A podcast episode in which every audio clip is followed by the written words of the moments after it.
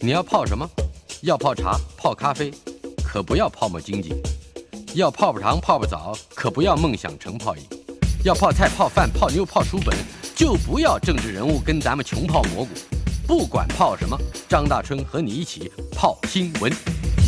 台北 FM 九八点一 News 九八九八新闻台，今天进行的单元《我们的老台北》。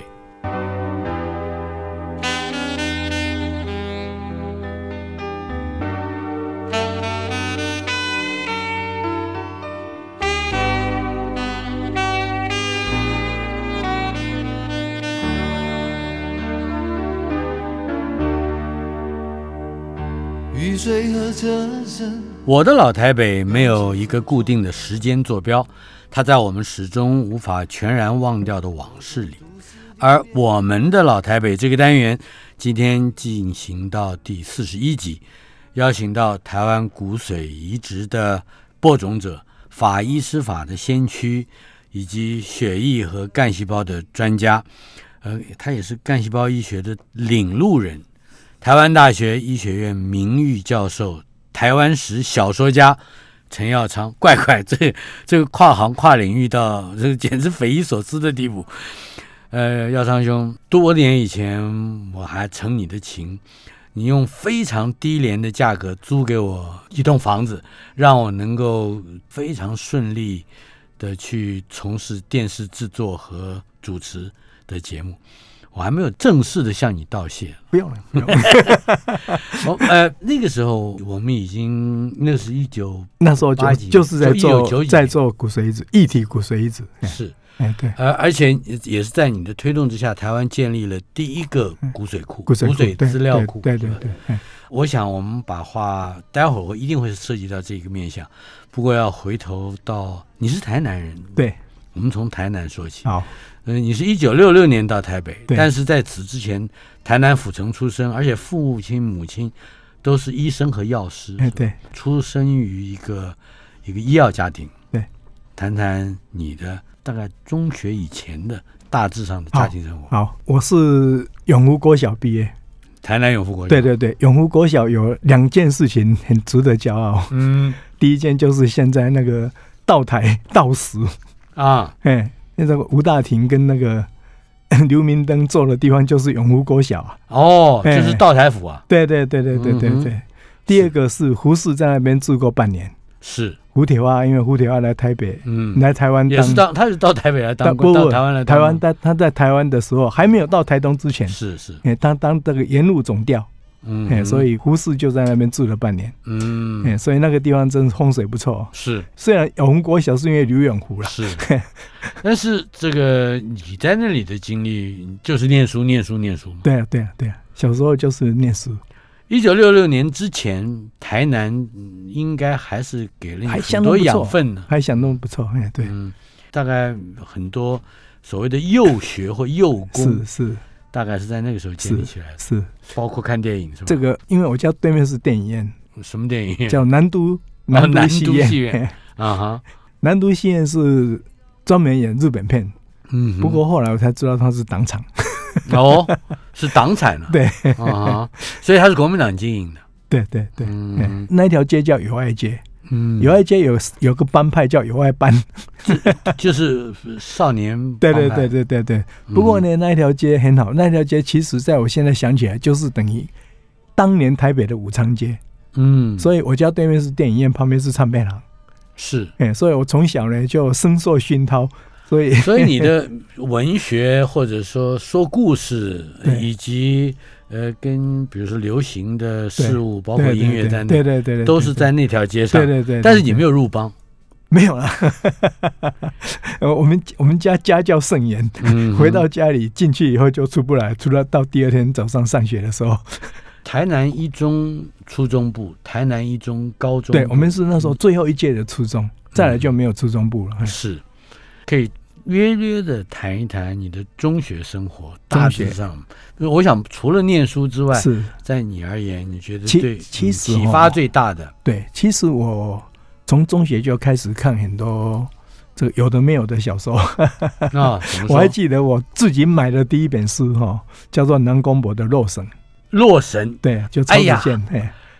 你看的第一本是南宫博的《洛神对》，我看的第一本是南宫博的《紫凤楼哦，紫凤楼差不多啊，那》。个嗯你，记得紫凤楼对吗？对，我知道，我知道，那个嗯哼唐德宗那时候的那个，是哎，宰宰相会元会宰会会对 元仔嘿嘿有一个嘿被应该是对我想对虚对构对的对角对色，对对对对，叫袁凤熙，对他的严凤女儿熙，对对是对吧？对对对，嘿嘿，哇 哦，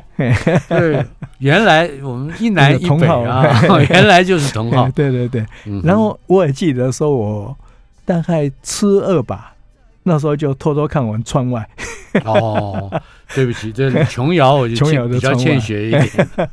所以在历史小说或者是爱情小说对这两个领域，至少你已经在非常小的时候、年轻的时哦候就已经接触了。因为我从小深受电影的熏陶，嗯那，电影就是战争与爱情嘛，嗯呃啊，或者冲突与爱情。那因为我们家开业是 啊，然后南都戏院，我小的时候常常听我爸爸妈妈说，我常常跟着大人就走到电影院里面 去，根本不需要票。然后呢，假如说家里找不到人，就到电影院里面去领回来。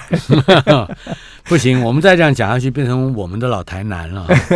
台北啊，对是你而言，一九六六年，对。我第一次来嗯念第一次大来学台北就是来念大学， 嗯哼，哎，之前没有来过。是，然后呢，我来台北好兴奋啊，因为早就听到说哦，重庆南路哦，这个什么私店，这个如林，对不对？嗯我还记得说我搭公车搭到重庆南路，那兴奋的用跳的跳下去，结果嗯头儿就碰到这个门槛，碰到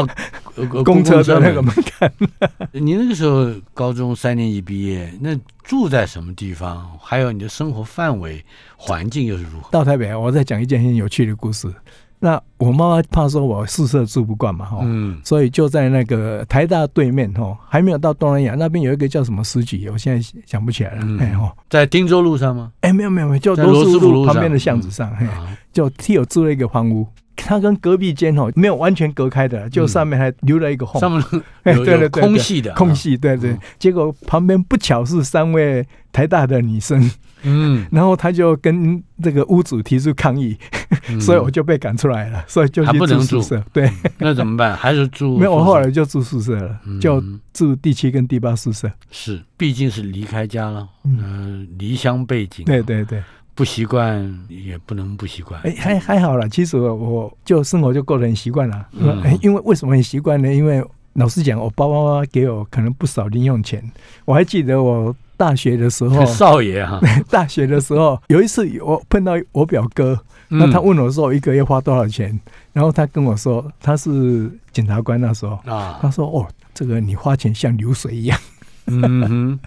就本来父亲对母亲都在医药界，所对以 对对。家庭的环境对对是比较，比如比如说，我比较记宽得裕我的那时候哈吃饭，有时候这个宿舍出腻了哈，嗯大部分还是宿舍了哈。那不过礼拜六、礼拜天都会到这个新市南路口那边有一家大华饭店、嗯啊， 就是广东什么叉烧、烧鸭那一类的，啊 嘿，所以我很喜欢吃那个。嘿，就是自己会去打牙祭。对对对对对。嗯然后到了大三，嗯我还记得我就从医学院嘛哈，是就穿过新那时候叫新公园，然后呢走到这个武昌街哦，这个排骨大王。嗯好，味道排骨大王，我还记得一九六八年那时候排骨大王一碗是十一块，找一颗。啊，十一块钱。对对对对对，哦，记得很清楚。我我们这样算差不多，因为在辽宁街上哎我对住的地方，对在大概一九六零年代中期左右，是排骨面一碗是六块钱，哦，所以排骨面、排骨饭差不多。那时候这个衡阳路有有一间叫老大昌西餐厅，有没 有？啊啊，我的绰号就叫做老大昌。 因为陈耀章，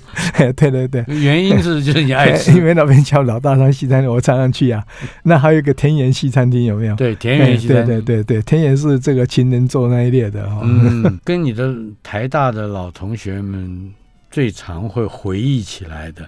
关于宿舍生活有哪一些细啊，节？那时候在宿舍，我就是学会玩桥牌啊。那时候没有西洋棋，可是现在好像玩桥牌的好像不多。哎、是那时候有黄光辉什么的，嗯很厉害的。对，有一段时嗯间，他已经变成像沈君山那哎，些对人，对对对，他研究出对对对一种嗯梅花制的对教对对派，对或对者对，精对超级精精准教派。对，嗯哎嗯所以那个时候你也打桥呃，牌我那时候也打桥牌，所以我记得我大学五年级的时候，好像医学院的在比赛，我还得到冠军。 嗯，不过现在都不行了。如果我们回忆一下当时一九六零年代对的对台大的对医学院，对对，在教学上面，或者说在学习上面，嗯哎，我们那时候哈，重第点，第一个是七年制嘛哈，嗯现在已经改六年了，你知道吗？嗯哼，然后呢，我们那时候大一大二哈，叫做医育科还是什么，嗯哼就就是不预到科，哎哎，就是不到医学院来，只在校总区，嗯哼，所以那是一个精神上很自由开放的生活。这个所谓的预科学习的内容是哪一些呢？哦，我记得有国际现实，国际哎现实，哎，我记得有国际现实，那其实也有三民主义，不过三民主义都不太上了嗯哼，哦。那也有军训课啊，啊，要有哎经那验我就记得的时候，我军训课的时候，我就跑到那个我刚刚讲的书店，每一堂新训课我就买一本图格内夫的小说，嗯 然后我把那一套叫做《军训丛书》，所以别人在上军训的时候，啊我在看你已经杜根念尼的俄小国，而且是第二时期，对对对对对对小说家的 作品，对，就在个人的这种是自我羞耻上，在预科时期，你印象最深刻的那那时候哈，那时候我刚刚讲图格内夫，其实那时候我最迷的是李敖。啊可以多讲一点吗？李敖他不是讲说什么就躺在台大的椰林树下，然后风吹哪一页就就念哪一页，有没有？嗯哎哼，李敖对我的影响哦，其实蛮多的。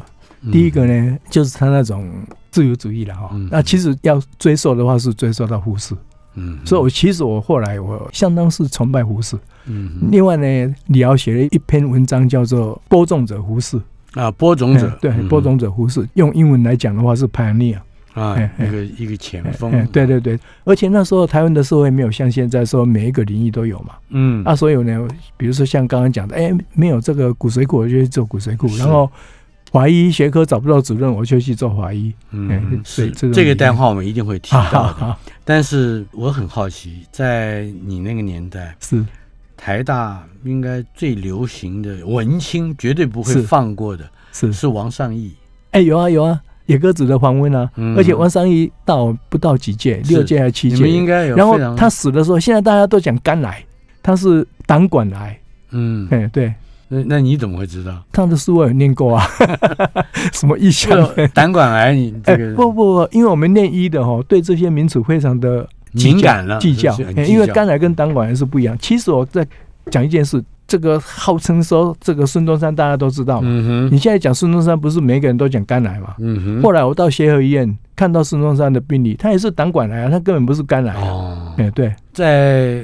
大一的时候啊，是我刚才提到的是那个通识课程，对你不愿意上，哎，那到底预科还上些什么我内容？我跟我跟你讲哦，那时候念三民主义哈，我就跟我一个同学跑到西门町看电影，我还记、我还记得我看了一部在三民主义溜客去看电影最好的电影叫做《男欢女爱》，The Man 男欢 and the 女爱 Woman。当当当当当当当当当当当当当。当当当当当当当当当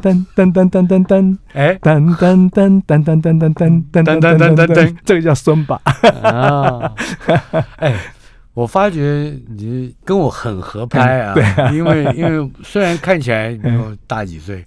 可是我们大概分享的是同一个时对代对的对对对那种对。所谓小文青气对氛，对对对对对吧没有，我其实我还要讲一项啊，因为我是保送的，所以我其实高二、高三就开始看很多有的没有的事。什么意思？就是你根本没有准备联考，啊，对呀、对呀、哎，为什么你可以保送？我是一九六六上嘛，哈，一九六七还有保送制度，好像到一九六八被废掉了。嗯哼哎那因为保送嘛，哈，所以我大概高三的上学期嗯，结束的时候就知道是保送，是所以我整个高三下，哈，下课完就跑到台南市的南一书局，啊，难以然后就数计站在那边，我都是看文艺新重刊。哎，啊嗯，温馨松安那时候大概被不小看到几十本这样子，哎，作为典型的医学院的文青，对对，对你跟其他的同学或者是同才啊，会有认知或者是生活趣味上面的差异吗？我们班有几个文青，一个叫文龙光，一个叫杨荣仪，嗯哦 他们比我厉害，杨一跟哎文荣光，对对那都是对非常知他们名的都名他们医都啊，还写 书，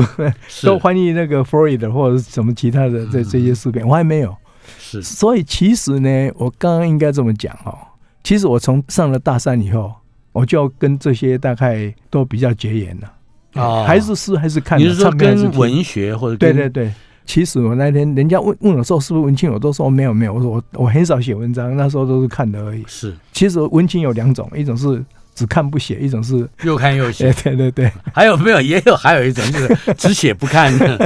对不对？不过对于说故事这个事情对有兴趣，对我看电影哈，就给我很多这个说故事的技巧，知道怎么样去怎说么故说？事，举例子，很多啊。一个电影你就是要先从铺陈，男主角怎么出场，女主角怎么出场，然后呢，他们再怎么样相遇哈，嗯然后呢，这个就开始说，哎，到底结局要怎么样哈？反正从小就是有这种概念的，就是一个好的电影就是要有战争与爱情， 所以我写小说也是一样啊，所以我我都无中生有啊，像《蝶灭》就是无中生有来跟李现德这个，斯卡哦罗，你哎在，说的对对对对对。对了，既然说这个，我岔出去问一 句嗯：斯卡罗里面的蝶妹是是一个完全虚构的完人，全虚构的。嘿可是为什么不你过这么在意她被干掉不了？过我在虚构哈，虚构的人哦，你不要把它变成一个这个 nobody 这样子。比如说斯卡罗里面或者傀儡花里 面，傀儡花蝶妹是潘文杰的姐姐，哎，潘文杰何喜人物，这个我们在那个斯卡罗电视里面看不出来，，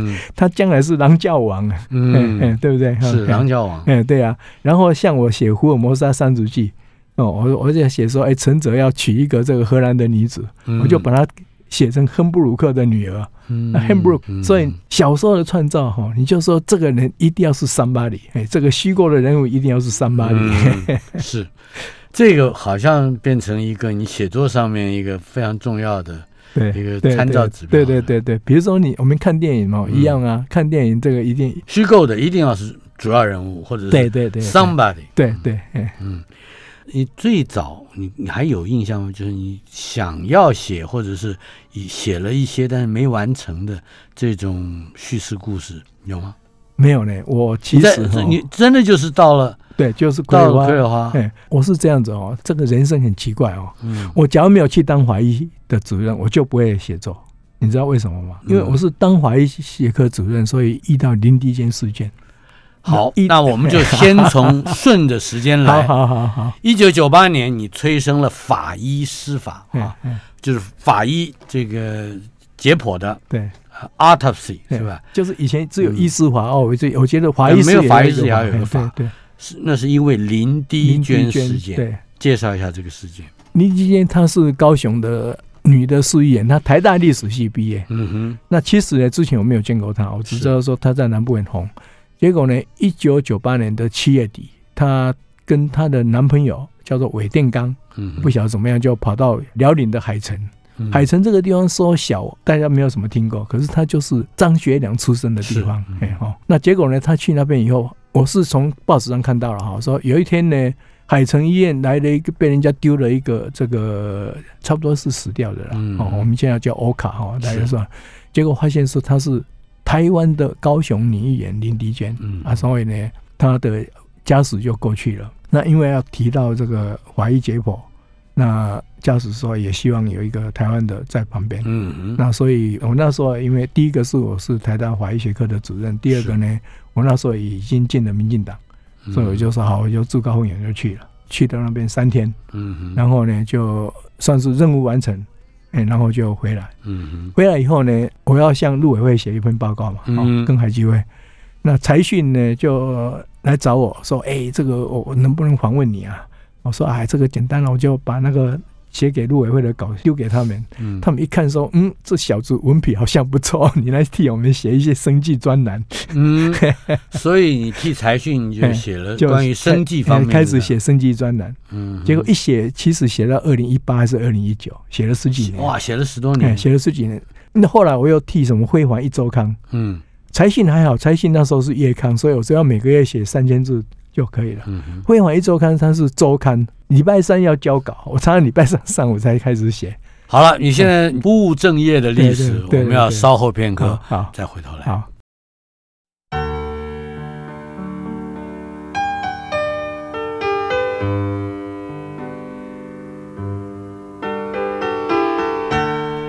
我们的老台北今天播出第四十一集，访问的是台湾知名的血液和干细胞专家，也是台湾史小说家陈耀昌。陈耀昌先生，他刚才娓娓道来说了一些他如何不务正业的嗯的背景啊。 呃但是我想大家都非常好奇，是一个是医师作家，而且是非常大部头的大河小说的作者，是怎么样发动自己的哈？应该这样说。这个每个礼拜写的这个专栏，如何刺激？那其实后来我就不写什么生计了，反正就想到什么就写什么，哎，所以就变得很杂，有的没有的生计的，然后或者是那些台湾史的那一些，所以呢，就变成我有很广的一个知识的基础，所以写小说写起来的话，哈，就很多小故事可以写。嗯嗯哼，所以等于也在那个很长的一段时间的专栏的磨练之对对下，对对对，也养成了对收集资料的习惯，哦，对对对对，是？吧？对对对，在林丽娟事件之后，呃是催生法医司法这件事情，是。可以给我们一个更明确的回忆吗？因为哦，我到邓国当那边呢，跟他们解剖，哎，发现他们的法医制度蛮完全的。第一个呢，他们就法医师就是法医师在培养哦，他们有法医学院。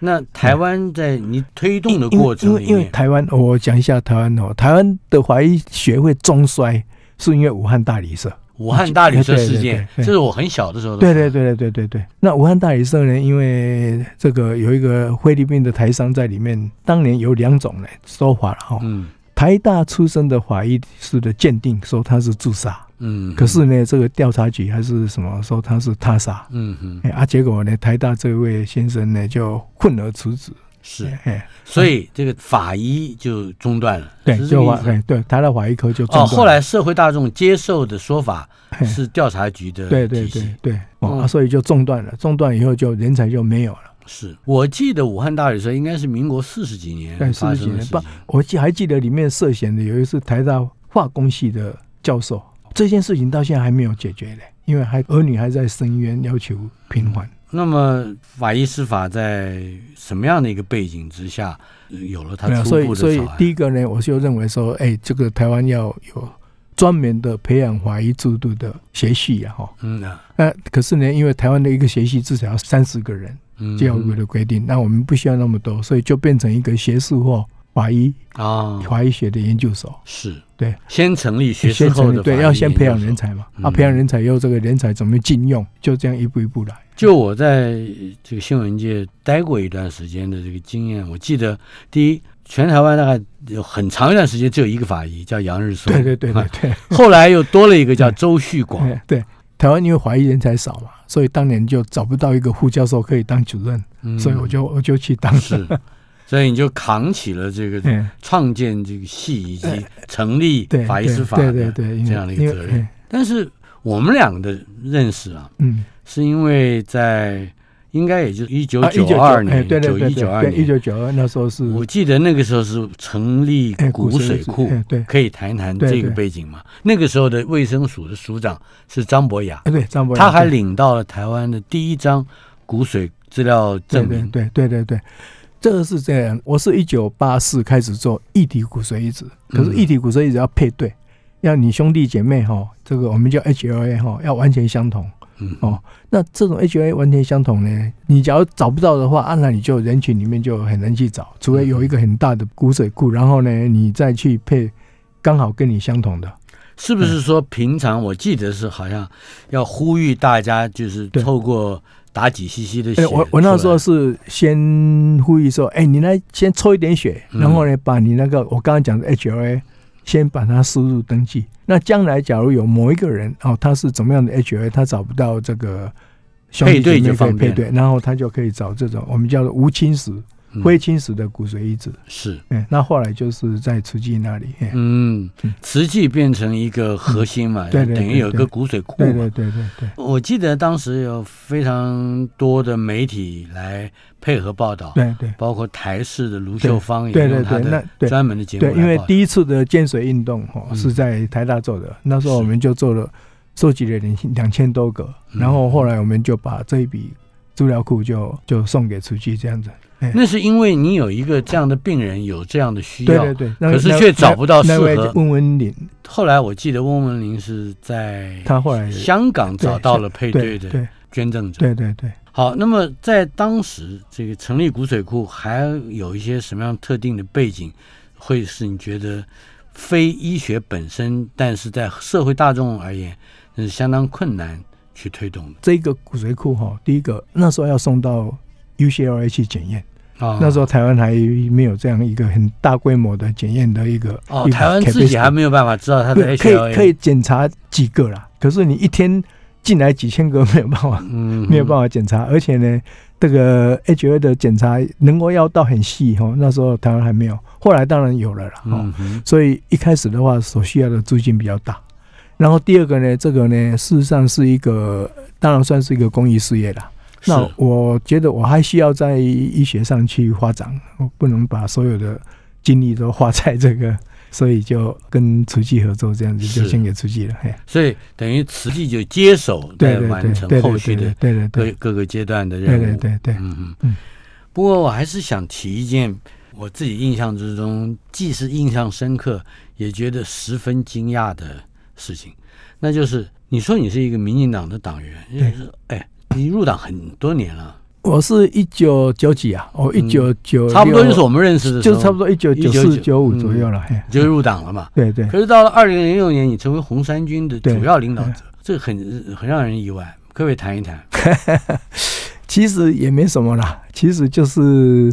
因为那时候觉得，简单讲就是爱之深，责之切，恨铁不成钢嘛，就这样而已。哎，这个我们心目之中的陈耀昌不是那样的人，可是他却在大雨之中坐在轮椅上参与了游戏，哦，对我那时候怎么讲，我很多病是从那时候开始的， 什么意思？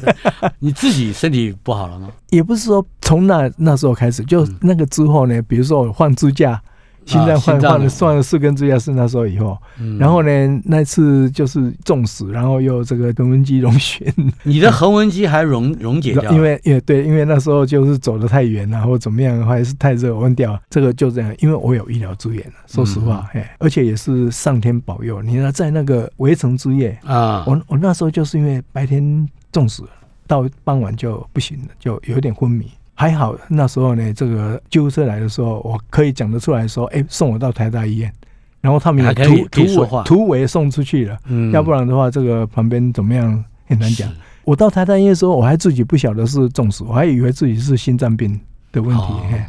结果一检查，哎、竟然是中暑，跟恒温机溶解。访问的是陈耀昌医师。今天我们还没有谈斯卡罗，可是斯卡罗或傀儡花，它的一个长远的背景是来自台南对面南都戏院的对面，另外一方面也来自台大的对面。稍后片刻，马上回来。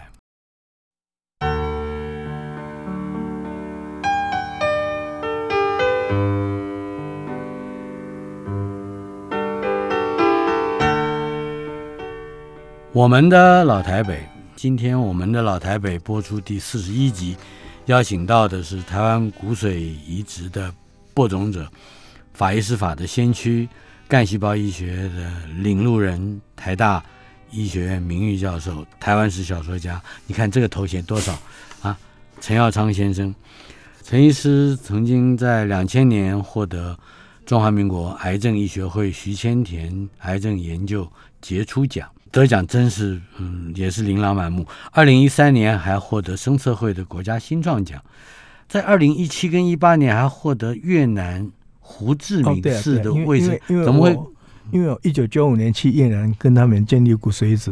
哦，所以也跟骨髓移植有关对了。越南的前三例的骨髓移植是我帮忙他们做的，所以他们很感激啊。嗯那所以我想，二零一五，因为他们做二十年，啊所以就特别感谢我。哎，嗯哼，我们还是回到一个话话题，骨髓移植在台湾这现在看起来好像是一个现在已经 routine 了。对哎，哎呃就是一个例行的，而且很对对对，很对 popular 的对，很啊 popular，对。可以说一说这个中间还经历过哪一些阶段，而让一个社会能够有人愿意把自己的骨髓资料抛出来。这个其实是这样子哦，第一个总是最困难的、嗯哼哦。第一个包括怎么样？那个要捐骨髓的人，他必须要有决心，因为没有做过嘛。哦哈是那第二个呢，我那时候其实也是算是因缘际会，我去美国，在芝加哥学了两年的骨髓移植。哦，那时候我的骨髓移植的老师是一个犹太人，嗯哼他换句话说呢，他礼拜五下午就不见了，然后要到礼拜天早上它才又出现。我还记得连续值班三十一周 嗯哼，啊，反正就是这跟犹太人有关是为什因么？为他们的那个呃宗教的宗教的那个，哎，对，那所以呢，这样子反而好了，就让我学到很多很多哈、哦。嗯，然后呢，这个回来以后，我就一样画葫芦就照着做，是因为我那时候有先见之明，我自己去把那些仪器带回来，不用回来台湾再去申请，那就申请不到啊了。了。所以我一九八一回来，一九八三就开始做第一例，一九八三年完成了台湾第一例对字体自体的。那那一九八四就一体的，哎是哎，我很高兴，我一体那一位到现在还活着。哦，还活着，而且是某大学的教授，现在应该也退休了。哎哎，可以稍稍介绍一下这个议题的例子。他他的病叫做慢性骨髓性白血病，嗯那这个就科学上的进展了。事实上呢，从差不多二零零一以后，慢性骨髓性白血病就不用做移植了，现在有药可以吃。哦，哎，但是在一九那在八四那时候是非，做不可。嗯哼，哎，一九八四年是非做不可。是三十几年以前对了，对，这个算是运气不错了哈。我们第一例就成功了哈，嗯然后呢就成功了以后呢，就开始有人会一直来了哈。嗯哎，啊一直来的话就也就是说病人会来求诊，对对对他对，相信对这个技术。对对对对嗯，哎哎那一九八六年有一个形容上有点不同不同的差别，对就是对完成了首例对冰冻冰骨冻髓哎。冰这个冻冰冻跟一体骨髓移植的差异是什么？因为你只要没有冰冻的话哈，嗯，那个病人哦就要赶快中间做的这个化学治疗就会不太够，因为冰冻的话大部分就是自体，哎，嗯，所以我们可以把自体的这一些化学治疗做得更完全一点。嗯，那后来呢，甚至我们不用做骨髓，可以用周边血是哦，啊，那个也是要冰冻，哎，所以有冰冻的话，就可以多了很多病人可以做，而且效啊果可以更好。是。在这个领域里面，就是很多这样一步一步慢慢的进展。哎一九九三年发起了全国第一次的骨髓捐赠运动，那一次的运动的发起，我还记得，我也曾经对写文章啊什哎，么的谢谢谢谢。重点呃是那个捐赠运动好像还是困难重重，是不是？哎，那时候因为大家还不太懂嘛，那嗯后来就慢慢慢慢就，哎，大家就很踊跃了。嗯啊，不过呢，这个又是一个医学的进步。现在呢，需要去拿这个的又比较少了，因为现在免疫医学的进步，啊我们现在同一个家庭，你即使不合的，啊我们叫做半套这个配对的，也就可以是做刚才，讲的那个数值哎，对其实在是家人，可是它不合，哎，啊，现在不合的也可以做了，怎么做？就是用多一点的免疫抑制药物，啊哎，，对，所以医学就是一直在进步中，哎，这个跟二零一零年成功发展人类胚胎间质干细胞哦，又又不太一又样，不一样，哎，这些间质干细胞我们叫做再生医学。嗯其实我后来因为骨髓移植变成常规以后，我就不做骨髓移植了，嗯我就转到这个干细胞这一边这方面。那我们现在讲的细胞治疗有两种，嗯一种就是现在讲那个免疫细胞抗癌。啊哎，啊，一种叫做干细胞的再生医学。是啊，我对免疫细胞抗癌我比较没有兴趣了，我大概都是在做这个干细胞的再生医学方面。嗯哎哼，在同时，二零一零年这个发展这胎盘间质干细胞嗯哎对，胎盘间质干细胞，其实应该讲间质干细胞，然后它一开始是从骨髓啦，然后我们那时候是从胎盘，那后来嗯呢可以从脂肪，那从脂肪以后就很很简单了，嗯，所以就不用去做胎盘，所以现在最多流是行的哎最流行的是用脂肪的间质干细胞。嗯，在同时啊，你做这么多事，包括我们刚刚讲的是这个你的红衫军大战啊， 一直到干细胞研究的成果，你这中间还出了一些书，并不是后来的傀儡化，哦，就是就是生计魅影》哎，对对，出了，那个就是财信的专栏，是哎专栏。对哎还有冷血刺客，对这啊个很有趣，对我那时候是学那个博洋哦的《高山滚骨》 哦，嗯，所以写能学触客。哎，嗯嘿哼，嘿怎么说？哎，那个就是专栏，然后呢，这个颠覆一些传统的讲法这样子。但是你是要形容一个医师 因他的为冷静啊，所以你对对对，用我我我觉得说热血不好，热血的话哦嗯会冲动，哎，所以我觉得应该讲能血更好。嗯哼哎。可是那个时候是不是已经有心理的准备，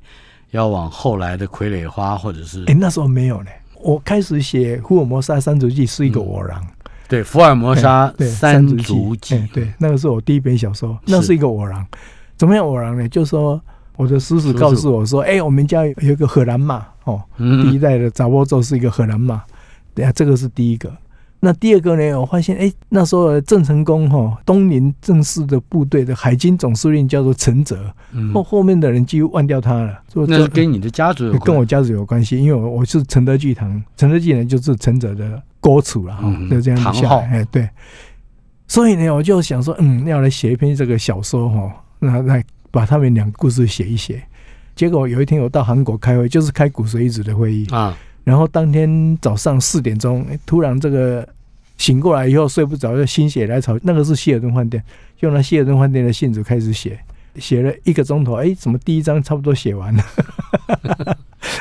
还还记得是什么样的一个情景促使你那么快的把一个情节给没有，完其实应该讲说哦，平常有在心里有在想，嗯，可是从来没有真正动笔，是哎、啊，所以那一天就写完了。所以后来每次孙大川在讲到说我为什么开始写小说，他就说啊，有雷公拱掉，不过，小说在开始的时候，对嗯应该会有一些，像我想所有的作者都破会题碰最到的难嘛，，破题最对难，破题最哎难，对。其实我那一天写的草稿我还在、啊，哎、嗯那第一句跟现在的这个《福尔摩斯三日记》第一句是一样的，只有名字改了。我那时候叫做伊丽莎白，现在叫做玛利亚。嗯哼，哎改 把名字改了。对，你还记得大致的内容吗？那一天的稿子，我写十七岁的伊丽莎白哈，嗯一直想不通为什么她的爸爸要放弃在荷兰这么美好的生活，而要到那个从来没有听过的福尔摩沙蛮荒去这样子。嗯， 那后来我就把伊丽莎白改成玛利亚，然后算一算年龄呢，把这个十七岁改成十二啊十岁，七岁改成十哎二对岁，对对嗯哼，这是一个作家的诞生，用非常明确的一个场景，在旅馆希尔顿旅馆的 房间。我们呃要呼吁希尔顿旅馆房间多放一些纸，对甚至拿来卖，你知道 吗？跟斯卡罗或者或者是跟那个傀儡花，呃，来搭配的这个。最后我还想谈一谈整个的台北，是，你从大学以后你就在台对北对对对。安居落哎户了我嘛？我在台北其实很生活很好啊，这个上完课以后不是。这个刚刚提到过啊，可以有田园西餐厅，可以有老大餐，可以有午餐街排骨大王，然后可以到重庆南路去逛书店。那我你那就时是候不，逛文心我那时候书最店最常去的是大中国了。啊，哎大中国是大在中国重庆南路哎，重庆南路西侧，对对对对对。嗯然后就反正有好电影啊，我就去武昌街啊。那时候有万国、豪华、国宾，哇，那那时候的电影。万国现在没嗯有了，哎豪华对对对国宾还有哎，。对对对对，嘿哦，哎，那时候电影比现在精彩多哎了。嗯你还可以谈一谈你印象之中最好看的电影有哪一最些，印象中最好看的电影，其实应该讲《Fiddlers on the Roof》 《Fiddler on the 嘿 Roof 嘿》屋屋顶顶上的的提琴琴手手，哎，对，男主角叫什么名字？哎呀，忘掉了啦 Topo， ，Topo，嗯哼，噔噔噔噔噔噔噔噔噔噔噔噔噔噔噔噔噔噔噔噔噔噔噔噔。噔噔噔噔噔噔噔，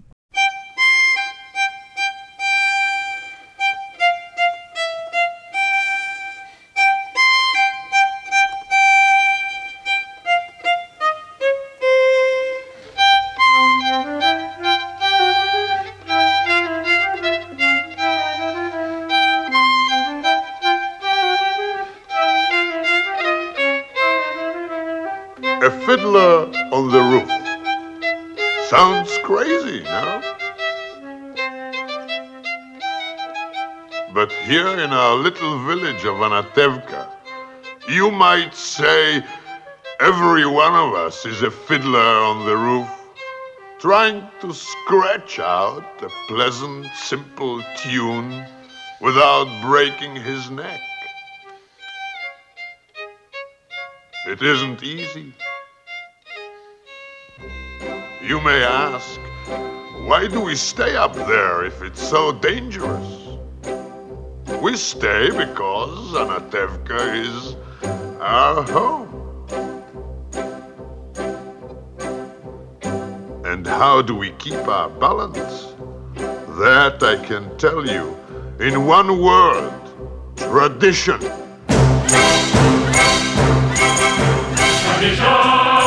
Tradition! Tradition! Tradition!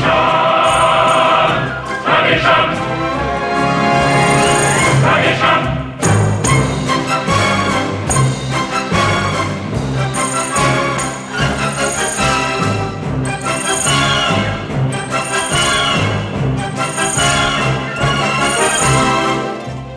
of our traditions.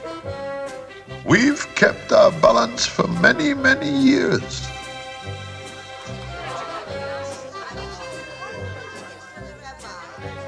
Here in Anatevka, we have traditions for everything how to sleep, how to eat, how to work, how to wear clothes. For instance, we always keep our heads covered and always wear a little prayer shawl. This shows our constant devotion to God. You may ask, how did this tradition get started? I'll tell you. I don't know. But it's a tradition. And because of our traditions, every one of us knows who he is and what God expects him to do. Day and night must scramble for a living, feed the wife and children, say his daily prayers, and who has the right as master of the house to have the final word at home? The papa, the papa, tradition, the papa, the papa, tradition. Who must know the way to make a proper home, a quiet home, a kosher home? Who must raise a family and run the home? So Papa's free to read the holy book. The mama, the mama, tradition. The mama, the mama, tradition. At three, I started Hebrew school. At ten, I learned a trade. I hear they picked a bride for me. I hope she's pretty. And who does Mama teach? To mend and tend and pick, preparing her to marry whoever Papa picks.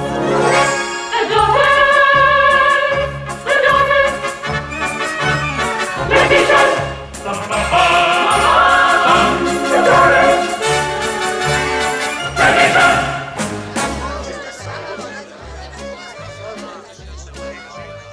And in the circle of our little village, we've always had our special types. For instance, uh, Yente the matchmaker, Reb Nachum the beggar, and most important of all, our beloved rabbi. Rabbi, may I ask you a question? Certainly, Labish. Is there a proper blessing for the Tsar? A blessing for the Tsar, of course. May God bless and keep the Tsar far away from us.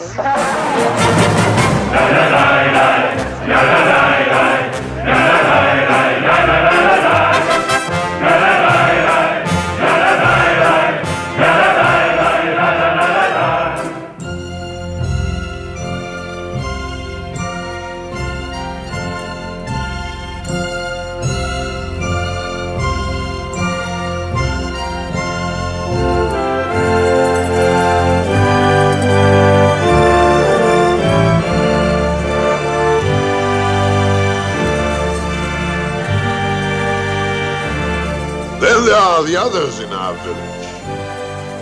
They make a much bigger circle. His Honor Constable, His Honor the Priest, His Honor many, many others. We don't bother them, and so far they don't bother us. And among ourselves, we always get along perfectly well. Of course, there was the time when Itzik sold Avram a horse and told him it was only six years old when it was really twelve. But now it's all over and everything is peaceful again. was 12 years old. It was six.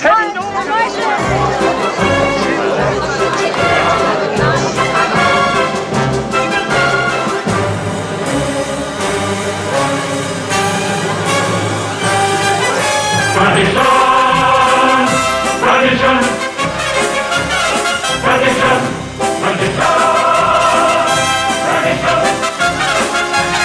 Tradition! Tradition!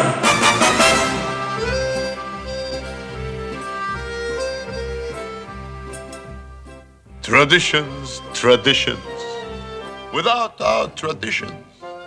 our lives would be as shaky as. as. as a fiddler on the roof.